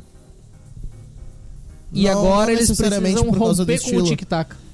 Ele- Eles precisam arranjar algum jeito de, serem uma, de ser uma seleção vitoriosa, talvez com estilo ou talvez trocando o estilo. Fred Chamando um Cosentino. treinador mais pragmático, porque a seleção espanhola é historicamente fiasquenta. Eu Fred o Cosentino. Zago, eu acho que o Zago trouxe algumas informações estruturais sobre a seleção espanhola bem interessantes, né? Sobre as formações de base e tal. Acho que não é. Eu acho que não é o fim do tic-tac, porque eu acho que o tic-tac ele tem que. E ele está em constante evolução nas mãos de um grande treinador, que vai ser o grande treinador dessa geração e que talvez seja o maior treinador Aí vem. que o Brasil já viu. Fala. Ah, pelo amor de É Deus, a hora. pelo amor de Vem. Deus, meu. Não Vem. podia, né? Não consegue. Vamos! aguentar. Ah, nome e sobrenome que todos vocês já Qual é o conhecem, nome? Que é Fernando Diniz. Meu Deus do céu. Eu vou abandonar esse programa. Vai Eu- embora, vou Zago. abandonar. Tchau, Zago. E- e- o tic-tac ele vai evoluir pro dinizismo. Que é um jogo de toque de bola, Ah, não, é. de aproximação, de profundidade. é cada absurdo que é profissional. Tu acha que o dinizismo é a Então, evolução do tic-tac O ou ao din- contrário? O dinizismo é a evolução do tic-tac. Daqui a um ano vocês podem me cobrar. Fred, antes Vou de cobrar, tu vou favoritar. voltar pro churrasco. Que tá Outra bom. seleção Esse que tu tá acreditava como uma das favoritas, a Holanda. Eu? Sim, foi Eu? tu. Tu apostou na É, apostei, Holanda. apostei. Tu apostou na Eu Holanda acho- como campeã. Deixa eu só concluir que a pergunta. só- Só concluir a pergunta. A Holanda, nessa Copa do Mundo, especialmente na primeira fase, se mostrou uma seleção até certo ponto burocrática. Uma seleção retranqueira. O Zago vai chamar de. Ah, Uma seleção reativa. efetiva. Reativa. Não, uma seleção Reativa. efetiva. Mas eu, ah, aos, aos meus Felipe olhos Rosa, e aos reativa. olhos de muita gente, uma seleção muito dependente daquele jogador que se mostrou a grande revelação da seleção da Holanda, o Gakpo. E, e- e tu imaginava que a seleção da Holanda pudesse chegar mais adiante, né? Acabou pegando, Mas enfrentando a Gagpo, mas que ganhou muito também por causa do, do Memphis, né? Que não queria ser chamado de DPI Ah, durante a não Copa. jogou nada. Jogou, Jogou, jogou muito nas fases classifica as fases de mata-mata ali. nada. Os dois jogos, sendo um eliminado. Eu gosto muito tanto da seleção holandesa quanto da seleção da Espanha. Eu acho que o futebol de bola no chão, de toque de bola, de aproximação, é, é o que a gente tem mais próximo hoje de um futebol é, mais bem Mas jogado. não é esse o futebol que a Holanda jogou. Mais bem jogado. Futebol de bola longa. Isso, mas a Holanda não veio jogar esse futebol. Não veio, não veio, foi decepcionante, absolutamente decepcionante, não veio jogar esse futebol. Ah, quem jogou um futebol ah, o- a- tal- talvez a, a- a grande seleção que tenha jogado esse futebol foi a Espanha, que também foi decepcionante no- nos, nos resultados, tá? Porque quando você olha os jogos da Espanha, as- a Espanha não fez apresentações patéticas, tenebrosas. Fez, jogou jogou bom, bom futebol. Agora, a Argentina. Mas perdeu pro Japão de Fred, uma forma então, que não dava pra perder. Pegando a Mas a Argentina, Argentina- pra dar uma provocação pra tu construir a tese. Não sendo resultadista, tá? Pensando em futebol pra ti. É o tic-tac da Espanha ou o toque me voe da Argentina? Eu acho que tem um meio termo possível aí, porque a Argentina ela faz uma coisa que é muito interessante, que eu acho que a, o dinizismo faz, que é a evolução do tic-tac faz, que é jogar em cima da bola, que a Espanha não estava fazendo. Você observa os times treinados Que ao invés de Diniz, atacar o espaço, atacar a bola, né? Ou seja, você pega os times treinados pelo Diniz, ele coloca os 11 jogadores para atacar a bola. Você pega o time treinado pelo Adenor Bach na seleção brasileira, você tem cada jogador marcando a sua posição e não tem aproximação, nem na hora da marcação. É, então, nesse aspecto que eu defendo muito e sou muito esperançoso na próxima temporada do nosso podcast, a gente vê o dinizismo triunfando no Brasil. Daniel Zago, esse que vos fala, apostou na Dinamarca como finalista da Copa do Mundo. Então, se por um lado e previ Não, e a não só vitória isso. da Argentina, O Canadá o senhor apostou também. Não, Vergonha. não, o e a Sérvia? O Sérvia, Canadá- o senhor Não, era o. Canadá Foi seria comentado surpresa. Um grande futebol. O Canadá- Seria a surpresa da. Copa. Uma É. merda. Mas a- maravilhosos mas jogando a de preto, mas uma merda. era, era, uma, era uma possibilidade que muitos imaginavam que tinha chance de se concretizar. Pegou um grupo fácil, ah, o grupo que passou a Austrália, por exemplo, Pra mim uma das seleções que menos merecia ter chegado nas, nas oitavas de final. A Dinamarca vinha de boas campanhas, tá? E, e a Dinamarca apresentou um futebol lamentável, um futebol deprimente, um futebol burocrático. Parecia que tu não conseguia diferenciar quem era a Dinamarca, quem era a Tunísia e quem era a Polônia. Todos times retranqueiros, chatos. A Era, Dinamarca, era tranquilamente o pior grupo em termos de assistir o, o futebol. a Dinamarca foi a grande decepção dessa Copa do Mundo, na tua opinião? Pode-se dizer que sim, ah, dado o histórico da, da Dinamarca. E se a gente pega que, bom, faltou pro Brasil ah, ter desafios hierárquicos mais altos, bom, a, a Dinamarca passou por esses desafios tanto na Liga das Nações quanto na Eurocopa. E desempenhou bem. E desempenhou da mesma maneira que a Suíça desempenhou, talvez melhor dentro da Eurocopa. E quando chegou na Copa do Mundo foi triturada. E talvez isso seja um momento de fases, talvez seja o, o, o fim, o, o desastre geracional, digamos assim. A geração que tinha tudo pra pra conseguir desempenhar e foi mal, tal qual a, a Dinamarca Eu lembro que 90. tu falou que a Dinamarca talvez tinha aquele, aquele hype por causa da tragédia, né? o Eriksen. que Ia ser a aconteceu história de redenção. Era outra história muito bonita de ser contada. E eu acho que isso isso somou, mas não, não afetou tanto o desempenho dinamarquês. Eu acho que foi muito explicado dentro do campo. Foi burocrático, foi paralisado, foi quase foi quase tudo que talvez o, o Felipe odiasse eh, mencionar. Que é, bom, é um time que joga com linhas atrasadas, esperando o contra-ataque, mas o contra-ataque deles também é quase um jogo de botão. Tu eu acho que a lá diferença da cá. Dinamarca com relação à Polônia, que pra mim foram duas seleções insuportáveis de assistir na Copa, é que a Polônia, por pior que fosse, ainda tinha um grande goleiro e ainda tinha um grande centroavante. E, e- e, assim, não tão conhecido, mas um grande meio-campo, Zielinski do Napoli, que é um dos melhores times da Europa nesse momento. E a, e, a, e a Dinamarca nem isso tinha, né? Tinha alguns valores interessantes ali no time, mas uma geração também cansada. O próprio Eriksen, o goleiro Schmeichel já não fez mais. Então, eu considero a Dinamarca a grande decepção da Copa do Mundo, não só pelos resultados, mas pelo futebol que apresentou, pela oportunidade que tinha de pelo menos chegar né, nas, na- na- nas, nas oitavas de final. E se passasse, teria pego muito provavelmente. a- a- eventualmente, se tivesse passado em primeiro lugar, poderia ter pego o segundo do grupo da Argentina, que foi a Polônia. Então, assim, tinha um caminho livre para chegar até as quartas de final e não conseguiu. Outra decepção dessa Copa do Mundo, não brasileira. podemos deixar de falar, chegaremos nela. A seleção do Uruguai, Zago. A seleção do Uruguai. Tu disse que a A seleção. seleção do Uruguai foi garfiada. Eu Tu não admito disse que esse a tipo de seleção comentário. do Uruguai chegaria no top 3 dessa Copa do Mundo.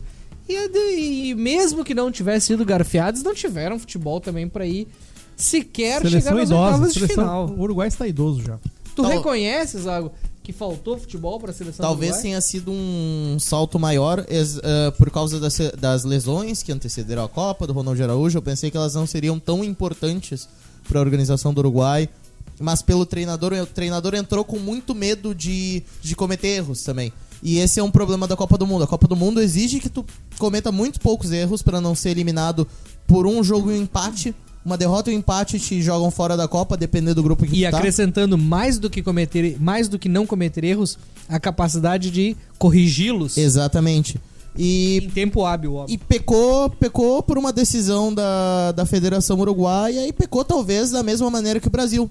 Só que é mais, é mais compreensível o erro que o Uruguai cometeu, porque era um treinador que chegou faltando sete meses para começar a Copa do Mundo, faltando menos de um, uma maminha especial. faltando aqui. menos de um Cara. ano para come, pra começar a Copa do Mundo, cometeu os erros, agora tá fora. Provavelmente o Marcelo Bielsa vai assumir, vai ter um trabalho mais longo, a gente pode julgar. O Que não se pode julgar é um treinador que tem um período de seis anos e comete erros, como o da seleção do Uruguai.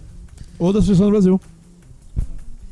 E a revelação. Acho que como brasileiro a grande decepção é o Brasil, apesar de que, como já assumi no podcast na- no episódio anterior, não assisti as eliminatórias e quando comecei a assistir o primeiro a primeira fase da Copa do Mundo, comecei a perguntar. Como é que tu vai que olhar Honduras? é essa Jogo do que Honduras. todo mundo diz que é a favorita da Copa, jogando esse futebolzinho meia tigela.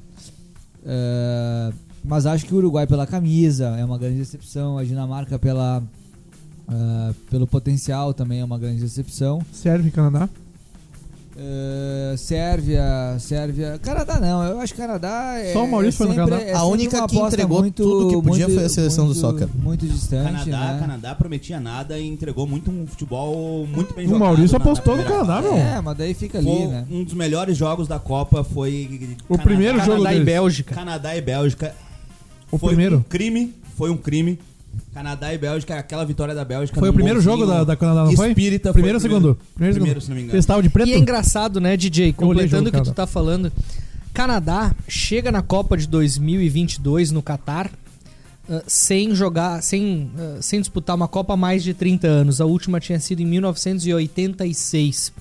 E naquela Copa, Canadá não tinha feito nenhum gol até então. E a Argentina foi campeã. E o grande craque daquela Gol de mão. da, da, da atual seleção do Canadá é um imigrante, é o Alfonso Davis, um, um jogador que, que havia nascido na Libéria. Ele acaba sendo refugiado no Canadá, se torna um grande craque, vai jogar na Alemanha, vira a referência técnica. Inclu- Inclusive, na seleção do Canadá, ele joga numa outra posição para poder desempenhar todo o seu futebol, devido ao seu talento.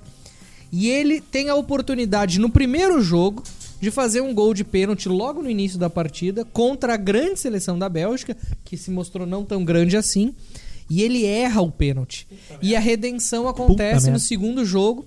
Logo, foi o gol mais rápido, inclusive, dessa Copa do Mundo. Que ele faz Sete um gol. segundos. fa- ele- não, não tão rápido assim. 17 segundos. 17 segundos. Tem 7. Desculpa, esses são os gols no Grêmio Futebol Português. Obrigado. Portalupe. Ah, o, o Afonso Davis ele faz um gol no início da, da segunda partida dele e é o primeiro gol da história da seleção do Canadá. E eu te digo, Adriano, eu não apostava no Canadá, pelo contrário, eu achava, eu acho que no final das contas, o grupo que tinha Bélgica, Canadá, Marrocos e Croácia, vejam, as seleções que ficaram em terceiro e quarto lugar nessa Copa se mostrou o verdadeiro grupo da morte também, porque a Sérvia, a Suíça e o próprio Brasil desempenharam mal. Mas ninguém esperava que o Canadá fosse impôs, impor tanta dificuldade para essas grandes seleções, né? E conseguiu. E demonstrando um bom futebol. Acho que das seleções da CONCACAF, claro que também não é uma surpresa tão grande porque o Canadá vinha desempenhando nos últimos anos. Mas ah, é, é do futebol de tradição apenas o México. Dentre as seleções da CONCACAF. O Canadá foi o campeão das eliminatórias da Exato, CONCACAF. exato. Ah, até então, apenas o México tinha uma tradição Não tem ninguém pra jogar com eles, né, meu? E mostraram um grande futebol. Eu realmente acho que o maior crime dessa, dessa Copa foi essa derrota do Canadá pra, pra Bélgica, que não foi nada merecido. A Bélgica não jogou nada, achou um gol, depois de tomar uma pressão enorme, porque infelizmente o Canadá desenvolveu muito o jogo de meio campo, o avanço, a chegada na área, mas a finalização ainda tá Aliás, bom muito ponto. aquém. A Bélgica foi uma decepção maior do que a Dinamarca, na tua opinião, Zé? Não porque eu, junto com o Adriano Medeiros, Não acredito sempre na geração, soubemos que a geração belga Era era, uma uma, grande piada.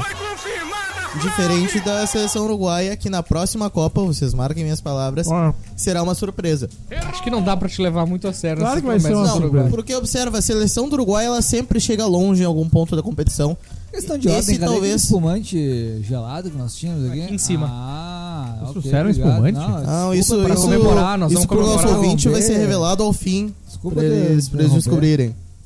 eu não sabia que tinha isso. mas- Cara, mas claro que vai ser uma surpresa o Uruguai, porque tu não sabe quem vai jogar. Os jogadores são Falando- todos velhos. Não, não sabe nem o Falando- treinador direito. Não sabe Falando nada. em comemorações, eu, eu ia fazer também uma menção, vou, vou fazer a menção, porque o Felipe tinha apostado na Inglaterra, uma seleção que talvez tenha imposto Errou. muita dificuldade para a França.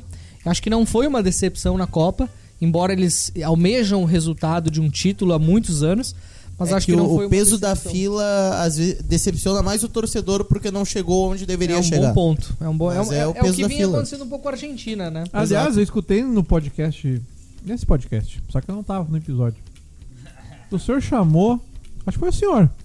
Senhor chamou Harry Kane de Diego Souza. Eu chamei o Harry Kane de o Diego Souza inglês, que conseguiu, conseguiu comprovar sua eficiência errando o pênalti que levaria, levaria a não faz Inglaterra isso. para uma tá decisão sendo por penais. O resultadista. cara, com- o cara Ele é um compara o, Har- o Harry Kane com o Diego craque Souza. que ainda Ele não jogou com- é, ele não é o Diego Souza porque jogou com muitas assistências Porque e ele tal. não é barrigudo. É, não, eu posso configurar ele como Alexandre Alemão em inglês. Melhorou, melhorou, melhorou. Muitas assistências caindo pra dentro da para dentro do meio-campo pra auxiliar. Mas, já que o nosso amigo Fred Cosentino falou a respeito de um espumante, Poderia gente- só fazer uma, uma inclusão, porque nós estamos falando da final da Copa do Mundo, né?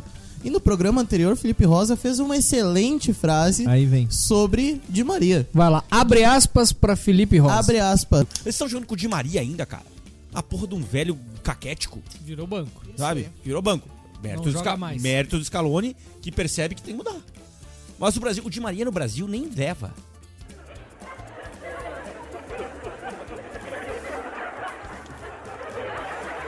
Resultado. Levamos o Dani Alves Di aí. Maria fez o gol da decisão da Copa do Mundo. Não, não foi o gol da decisão. Mas fez o gol fundamental pra, fez um gol pra e, mudar cav- o anímico. e, e cavou um pênalti. Cavou um Exatamente. pênalti e fez um gol. O pênalti Mandrake e o gol. E foi titular no jogo que a Argentina perdeu pra Arábia. Exatamente. Comprovando um pouco do que ele falou. Por Não, saiu. comprovando, comprovando um pouco que Felipe Rosa é basicamente um resultadista. Não, não, não seja assim. Não seja assim com o nosso amigo que não tá aqui pra poder se Mas é defender. um, um resultadista que gosta que perca jogando bonito. também. Mas falando de Coerente. comemorações, Nós podíamos ter ligado pro E Felipe Rosa antes votado de falar sobre a próxima Copa do Mundo que se avizinha, acho que um debate também Cam. que não tem como desvincular a final da Copa do Mundo desse debate é a despedida de Galvão Bueno, o ícone, talvez isso o maior nome monte? da história da televisão e da comunicação brasileira. Galvão Bueno se aposentou das, na- das narrações em TV aberta nesse último domingo, narrando Argentina e França. É uma grande despedida? Sentiremos falta do Galvão Bueno ou ele já estava cansado o suficiente, tal como nós aqui hoje? Ah, eu acho que é dos grandes narradores da história, né? Inclusive no, Pode terminar de comer, pode No terminar. Se quiser, gol, né? quiser eu entro, eu entro entre ti aí. no terceiro gol é que a, a voz dele falha, né? Foi Sim, isso, né? isso, Ele, sim. bah, ele fica até meio constrangido. Foi, foi Por isso que ele tá se aposentando, né, meu? Muito charuto. Eu Não, acho que ele tava quase chorando ali no, no final. Eu acho que é um grande treinador. Muito Acho, Ele fala, que ele, é- falha a voz, Muito ele se atrapalha muito no VAR. Ah, parece Ah, que mas ele o VAR também veio pra quebrar, né? Ainda mais Também, nego velho. também, Nego velho também. acostumado a cantar também gol. é, Kleber Ele Machado já tava pronto, VAR. porque ele nunca sabia quando era gol, mesmo E acho que uma coisa ficou interessante também. Ele, ele, ele tinha dificuldade de reconhecer quando ele errava. Eu acho que isso atrapalhou também de uma forma que. Acho que prejudicou Ele foi assim. machista com a Ana Thaís Matos? Não, acho que não. Começou. Acho que Não, ele não. foi muito elogioso, inclusive, na última transmissão dele a É uma dois. grande Ah, jornalista, uma o grande jornalista, grande comentarista.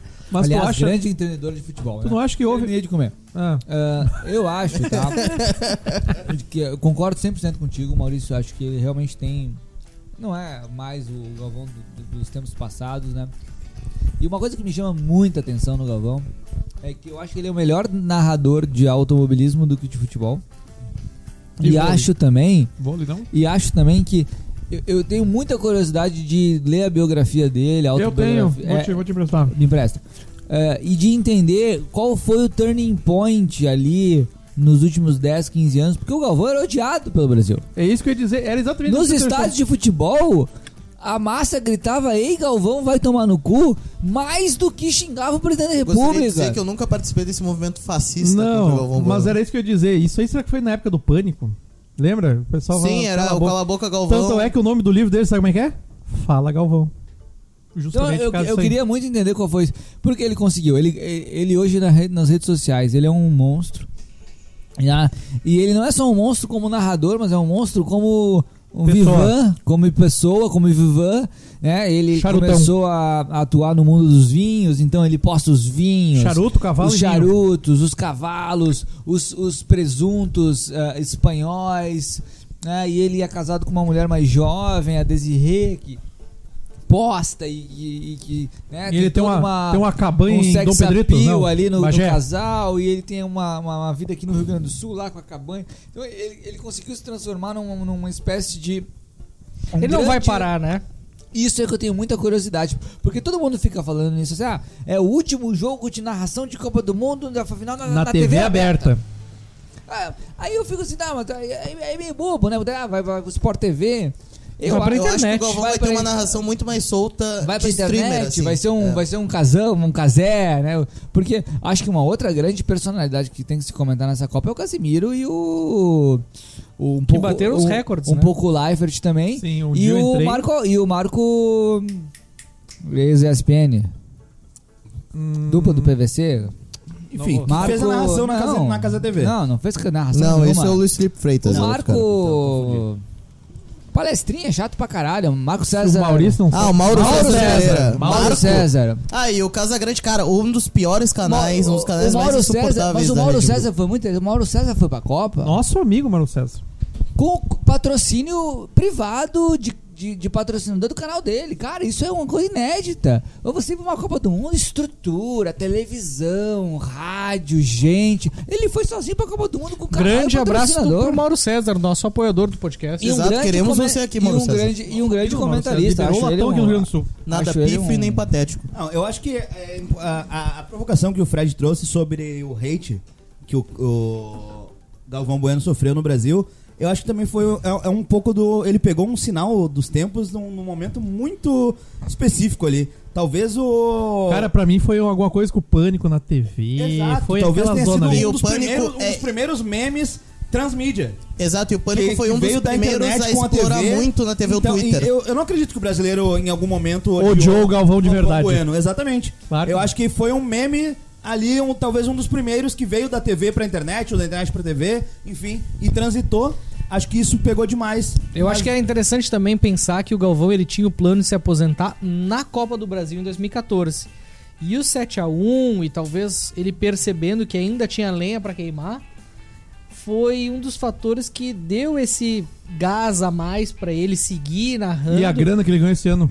É, A grana é sempre enorme, não, mas não- é, acho que é a grana é mais um marginal ar, é dentro do coisa que que os se caras já mais. ganham. ele né? já tem. né? TikTok, meu. E a Brahma lá. Propagandinha da Brahma com o Zeca. Com Uma Ah, merda mas de isso- propaganda. Mas o que eu Acho queria que dizer isso é é marginal. que depois que Waka ele Waka. Waka teve Waka a sequência, acho que também foi um dos fatores que. eh, E, e essa. E essa. Um dos assuntos que a gente queria trazer aqui também, né? Quem será o sucessor de Galvão? Ah, nem me, me antecipando e pra, pra arre- arrematar o que eu tava falando do Galvão Bueno, eu acho que também um pouco da ausência de novos grandes narradores no estilo do Galvão acaba sendo um fator que faz com que a torcida brasileira hoje tenha mais carinho, apreço e reconheça o valor e a importância do Galvão Bueno nos últimos anos. É porque o Galvão, acima de ser um bom narrador, ele, dentro da transmissão, ele era um excelente corneteiro. Então ele representava muito a sensação do É um torcedor, torcedor, né? É um ao estar torcedor, assistindo. né? Ele era o torcedor no microfone. Ele mesmo Quando ele que- narra o Neymar avançando e vai Neymar, chuta pro gol Neymar, chuta pro Exato. gol Neymar, reclamando que a, que a coisa não tava fluindo. Exato, o próprio Vai Que É Sua Tafarel, que era uma corneta na realidade Era pro muito bom. Tafarel. Quem é que sobe? Quem é que sobe? E o Maranhão! O erro do Lúcio em 2002 contra a Inglaterra, que Ah. é quando quis matar na coxa, matou o Brasil.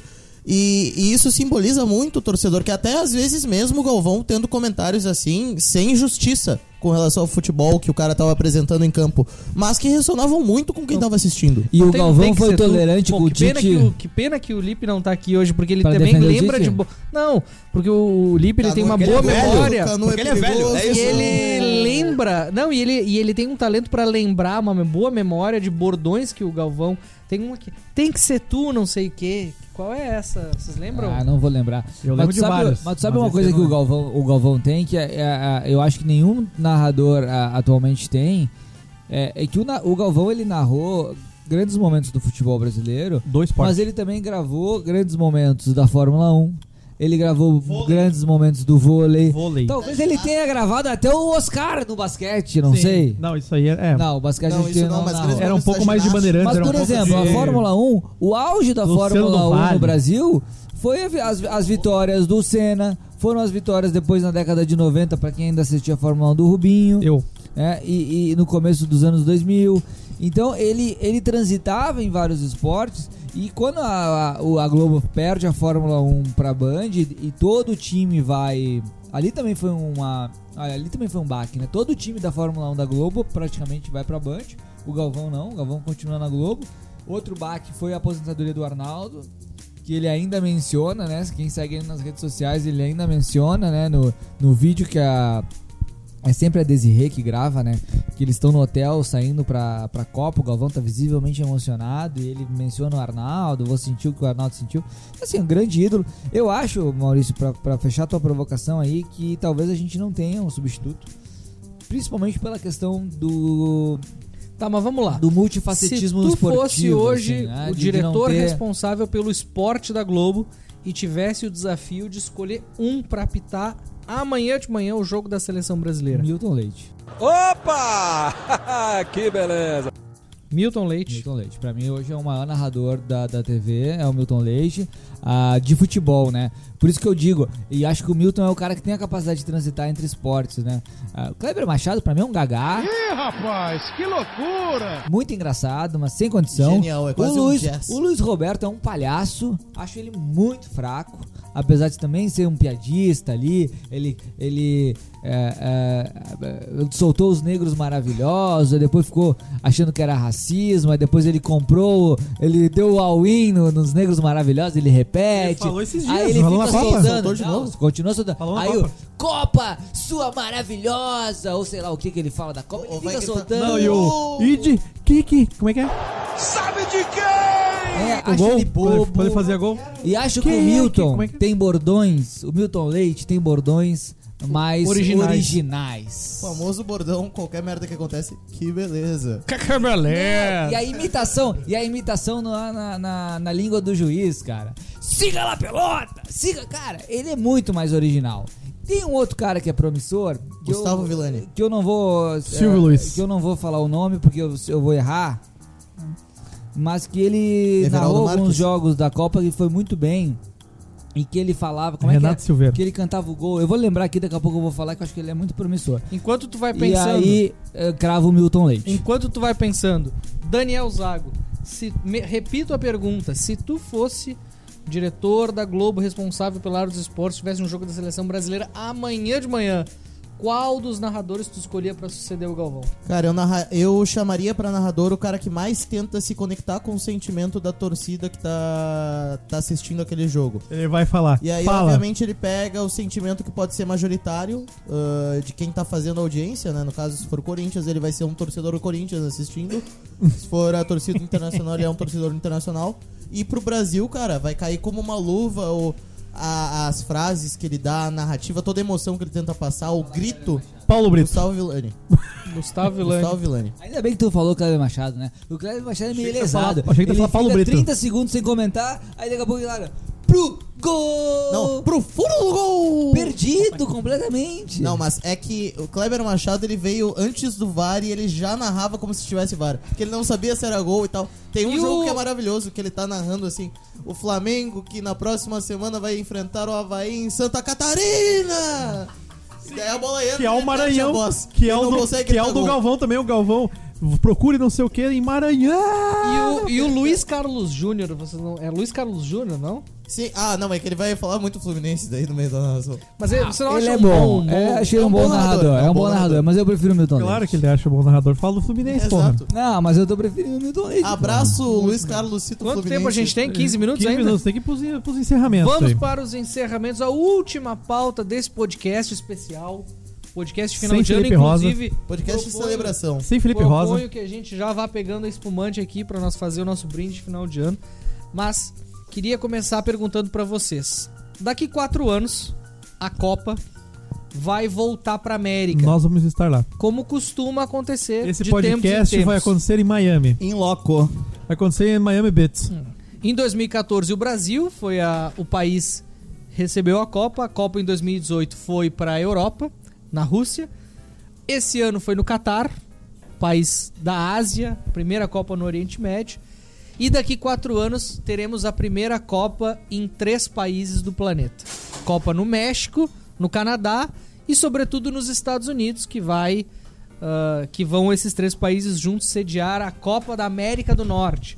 Uma Copa com 48 seleções, um número inédito de seleções na Copa do Mundo, mas que gera uma série de controvérsias e polêmicas, dado que o sistema de 32 seleções, desde 1998, se consolidou como um sistema muito bem sucedido.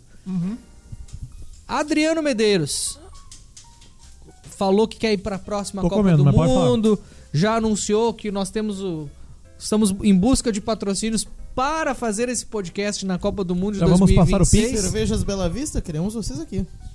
Adriano Medeiros, te empolga a ideia de um mundial em três países com 48 seleções? Me empolga, mas eu, eu não queria as 48 seleções. Eu queria o mesmo formato nos três países. E ainda assim, eu queria que as sedes fossem mais próximas para que a gente pudesse ver todos, ver todos os jogos impossível. Mas pelo menos acompanhar o clima nas cidades, né? Porque senão a gente vai ter que escolher costa leste, costa oeste, ou vai ter que ficar no Texas, pra, ou vai ter que ir no México. E vai ter aqueles dois jogos no Canadá, que é perto, um é perto de Nova York. O outro é na puta que pariu lá pra cima, lá do. De, sei lá, Seattle. Atlantic Road. Seattle e tem um em Kansas City. Em New York. Kansas City. Florida. Eu não sei, eu, eu, eu gostaria que. Claro, o país é grande, né? Estados E Unidos só a. Califórnia, Califórnia- O, Tex- o Texas. O Texas, Texas é o único estado que tem duas sedes. Exato, daí tem Kansas Tem City que é no Dallas meio do nada. Houston. Kansas City é no meio do nada. E, claro, o país é enorme, né? Não sei, eu vou ter que escolher. Ou nós ficamos. É, nós- ele vai ficar se drogando e bebendo no Não, México. Ficaremos ali no eixo Nós Nova vamos York e. Flórida. Ou nós vamos ter que. Não, ele nada pode, mais. não, ele pode ficar no Texas e no México. Em. México, rodadas no Estádio Azteca e depois vamos cobrir a final que vai ser em Miami. Vai ter no estádio Azteca? Sim. Pá, nós vamos ter que ir, meu. Eu acho assim, ó. O Brasil ganhou lá, caralho. Eu, eu vi algumas críticas de alguns ah, comentaristas que estiveram no Catar de que era impossível acompanhar, ah, mesmo sendo um país pequeno, os estádios próximos, acompanhar todos os jogos.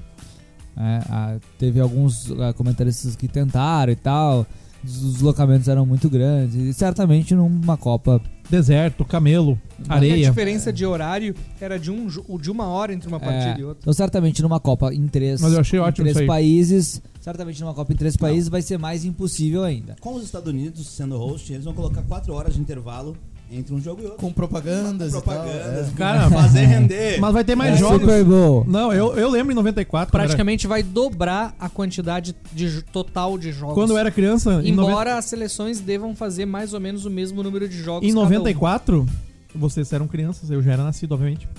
Os jogos davam na mesma isso. hora, só que daí vários canais tinham. Eu lembro que dava na Manchete jogo, dava na Bandeirantes e dava na Globo. É, não, mas eu acho ter- que até no SBT. Ter jogo no mesmo horário, ter dois jogos no mesmo horário é absurdo. Isso aí, isso, Não aconte- pode, isso aconteceu não em pode. 94. Tinha Isso jogo, pode. tu colocava na, na- na- na- no SBT tinha um jogo e na Globo tinha outro na mesma hora, tipo 4 da tarde. Isso só é admissível no Eu acho ruim que isso. teve agora, que é não, os últimos, o último Na jogo última da- rodada da fase de grupos. por causa da surpresa, por causa da Isso, surpresa do adversário, isso, acho legal. claro, Exato. claro, Aí eu exceção. achei Porque legal. não, não corre o risco de ah, o Brasil faz 5x0 e a Argentina vai lá com soldados, desce no vestiário do Peru e obriga o Peru a entregar um jogo pro 6x1.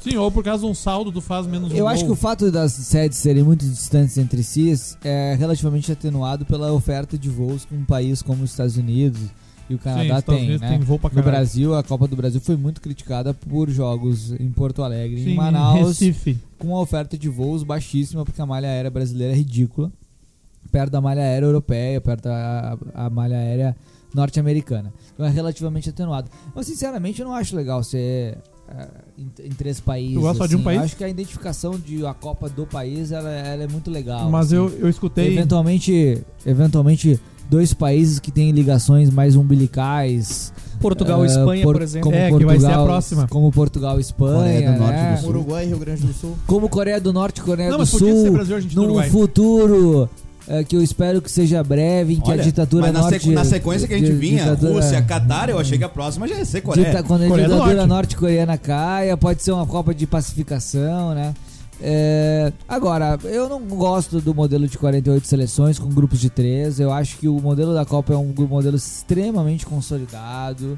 É um modelo é, racional. Gosto bastante. É um modelo que está aí há muito tempo. Não vejo a necessidade de trocar. Eu acho que vai banalizar alguns jogos. Mas Eu tu acho não que acha vai que, por exemplo. Dar oportunidade para que seleções. se eles vão virar decisões quase na sua maioria. Porque, porque vai, vai, vai levar seleções.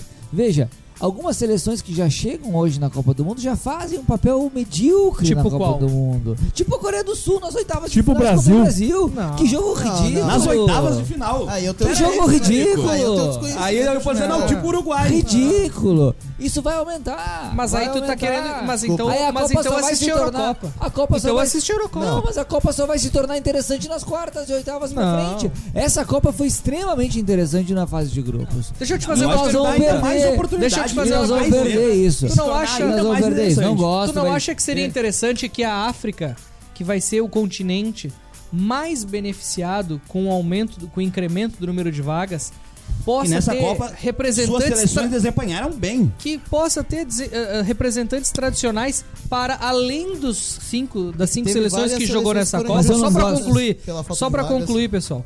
A, a seleção da Nigéria não jogou essa Copa. A seleção da Costa Do do. Marfim não jogou essa Copa. A seleção da África do Sul não jogou essa, essa Copa. A seleção da Argélia não jogou essa Copa. O Egito não jogou a Copa. Ou seja, só na África nós poderíamos citar aqui pelo menos cinco seleções tradicionais Parece que e lá no Egito fortes. deu um problema. que não Descobriram um esquema de pirâmide lá. É. E, e, e na Tu tava Europa. mais afiado antes de começar o podcast. Só É, soltou essa. e na? Europa a gente tem ah, dezenas, dezenas talvez seja, seja um exagero, mas a gente tem diversas seleções muito fortes que ah, a ausência delas na Copa do Mundo foi sentida. né? Não, eu concordo. Se nós tivéssemos, por aqui, ó, exemplo, a tu Noruega tá do olhando- Haaland, a Itália, isso tornaria a Copa muito mais divertida. A Mas aí tu Suécia. tá olhando só um lado. Tu tá olhando só o lado positivo, tudo bem. Aí tu vai ter mais seleções mais fortes. Mas então, a eliminatória vai ser que nem a. Mas é que ninguém quer ver eliminatória. Mas, mas tudo bem. Tu não quer ver Brasil e Honduras, meu? Mas aí tudo bem. Aí tu vai ter Eu prefiro uma eliminatória ver... ainda pior, porque todo mundo vai entrar. Todo mundo que é minimamente competitivo vai entrar. Não, eu acho Aí que as vai ser- eliminatórias vão perder força. Aí vai ser que nem a- os pontos corridos do brasileiro. O cara tá brigando pelo rebaixamento Que é e ao mesmo merda. tempo brigando pra entrar na Sul-Americana. É, Mas eu acho que Todo pouco mundo da na graça da que tem na. Copa do Mundo são os estreantes. As seleções que, como o Canadá e o país de Gales, depois de décadas, voltam a jogar a Copa do Mundo. Eu esperava Nessa- muito do país de Gales. Fiquei Nessa muito Copa, nessa Copa, por exemplo, a única seleção estreante foi a patética seleção do Catar. Não teve novidades. É, é- é- isso é inerente à Copa do Mundo, tu ter as, as surpresas, as novidades. E, E- quanto mais seleções, mais e assim, novidades. Maurício, não é que não vai ter emoção na classificatória também. A, a Europa tem o quê? 10 vagas pra, pra Copa do 13. Mundo? 13 vagas. E ainda assim a Itália teve que passar por um martírio pra conseguir se classificar e não se classificou. E isso é Nada positivo. impede- nada impede Mas na próxima aconteça. Copa ela vai, ela vai se classificar. Não sei. Porque vai ter mais vagas. Não sei. não vai aumentar tanto assim o número de surpresas, tá? Os grupos vão, a fase de grupos vai ser uma grande loucura, tá? Eu tô muito cético, muito cético. Por que, que tu acha que a modelo. fase de grupos vai ser uma loucura? Porque são dois jogos. Tu não acha, por exemplo, São dois jogos um, pra um definir. grupo com Japão, Espanha e, e Costa Rica, como por exemplo foi aquele grupo da o grupo E da Copa do Mundo. Grupo da Na morte. estreia, Percebam Japão isso pode ganha da favorecer, Espanha. Percebam que isso pode favorecer, inclusive, acha as que- zebras. Porque às Exatamente. vezes. Mas isso não é bom, porque às vezes um time Por que não é grande, bom? um time consolidado, ele É demora um derrubado. pouco pra se encaixar, demora um pouco pra se Estilo acertar. Argentina. Estilo Argentina, que Isso é começa Copa a do Mundo, isso é Copa do isso Mundo, come- Não Não, é- é, não não é é loteria, mas aí não é loteria. Não, é São loteria. dois jogos. Copa é São Copa dois é jogos.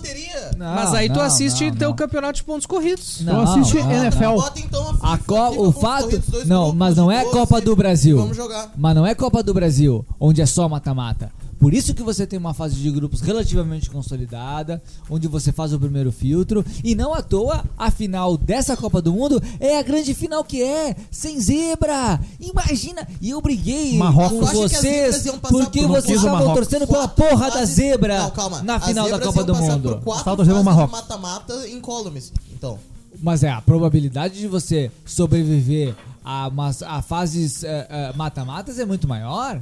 Mas daí não é zebra, maior. né? Tu passou por duas, três, quatro. Não, consegue sendo. O Marrocos não é zebra? Pelo amor de Deus. O Marrocos não é zebra? Chegou à Marrocos se semifinal? provou. Marrocos Agora se uma provou, curiosidade. Copa. Zebra, zebra. Agora É uma uma coisa. zebra porque a gente sempre parte da expectativa no início da Copa, É, né? agora uma curiosidade, olha Pra que próxima, interessante. pra próxima Copa, se o Marrocos Vai ser passa, zebra. passa das oitavas, Vai ser zebra. chega em umas quartas, em uma Vai ser semi, zebra. Vai ser É, zebra. vai continuar Vai ser zebra. Acho que vão estar Vai ser consolidando zebra. Mas olha uma curiosidade é igual- Uma interessante. escola futebolística. igual a seleção da Espanha.